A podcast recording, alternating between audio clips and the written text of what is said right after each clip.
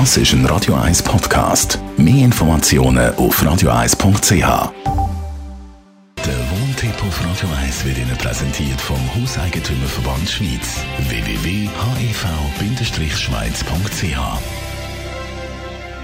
der 1. Oktober kommt immer näher offiziellen Zügeltermin. Wir sind im Corona-Jahr 2020. Thomas Soberle, Jurist im Hauseigentümerverband Schweiz. Wenn ich jetzt gleich als Mieterin, Mieter nicht möchte ausziehen aus der Wohnung wegen der ganzen Corona-Situation, ist das möglich? Also man muss ja wissen, dass während der ganzen Corona-Situation, also seit äh, Mitte März, wo die Schliessung kam, ist, äh, die Wohnungsübergabe nie verboten gewesen. Man hat sich einfach müssen an die Abstands- und Hygienebestimmungen halten. Äh, jetzt sind ja die Lockerungen da in der Zwischenzeit. Also Mieter kann sich von dort her nicht auf Corona berufen und nicht ausziehen. Er kann natürlich allenfalls sagen, er will an der Wohnungsübergabe nicht dabei sein. Und das ist dann für den Vermieter erschwerend, weil er muss das Rückgabeprotokoll allein erstellen und den Mieter dann auch äh, eingeschrieben schicken. Nochmal, dass wir alle vom gleichen Stand sind, wieder mal gesagt, wie muss man die Wohnung abgeben? Also grundsätzlich muss man sie so abgeben, wie man sie antreten hat. Und das ist im Normalfall äh, im Kanton Zürich so, dass man sie auch gereinigt übergeben hat. Und da stelle ich im Alltag fest, dass sich viele Mieter auch äh, zu wenig Gedanken machen, dass das sehr viel Zeit äh, braucht. Sie machen ja dann noch andere Sachen, zügeln und so weiter, neue Möbel kaufen. Und dann sollten sie eben rechtzeitig überlegen, wie mache ich das mit der Reinigung?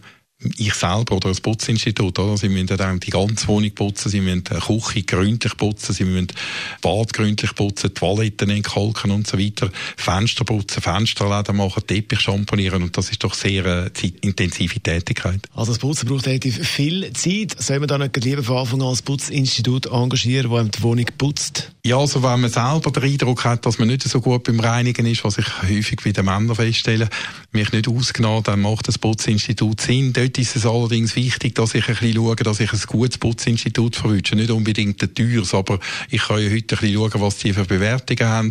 Es sollte ein Putzinstitut sein, das einen guten Ruf hat. Und es sollte eins sein, das dann auch eine Abnahmegarantie äh, gibt, also dass die kostenlose Nachreinigung machen, wenn der Vermieter mit gewissen Sachen nicht einverstanden ist. Neben der Sauberkeit, was sind häufig die Knackpunkte, die es dann eben happert? Also neben der Reinigung, die wirklich vielleicht im Zentrum der Diskussionen steht, hat man natürlich immer wieder äh, Fragen rund um die Abnutzung. Oder? Der Mieter, der äh, rausgeht, muss für eine normale Abnutzung nichts zahlen, weil das hat er auch schon über den Mietzins abgeholten. Er muss etwas zahlen, wenn er die Wohnung übermäßig benutzt hat. Und da gibt es natürlich immer wieder Diskussionen, ist das, was der Mieter jetzt gemacht hat, noch im Rahmen von der vertragsgemäßen Nutzung, die gratis ist, oder kann da der Vermieter jetzt allenfalls etwas verlangen? Jetzt, das finde ich ja noch schwierig. So, was ist denn übermäßig regelmäßige Nutzung und was ist eine normale Nutzung? Ja, es gibt gewisse Sachen, wo nicht alle Mieter äh, sich im Bewusstsein sind. Also wenn ich eine äh, Wohnung miete, wo kein Rauchverbot drin ist und ich rauche, dann gelten Raucherschäden an der Wand als eine übermäßige Nutzung.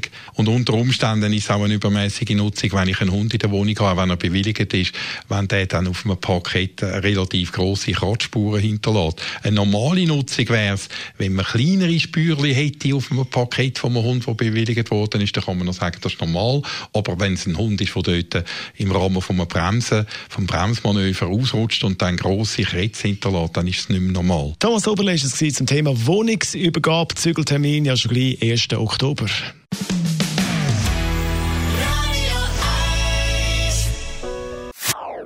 Das ist ein Radio 1 Podcast. Mehr Informationen auf radio1.ch.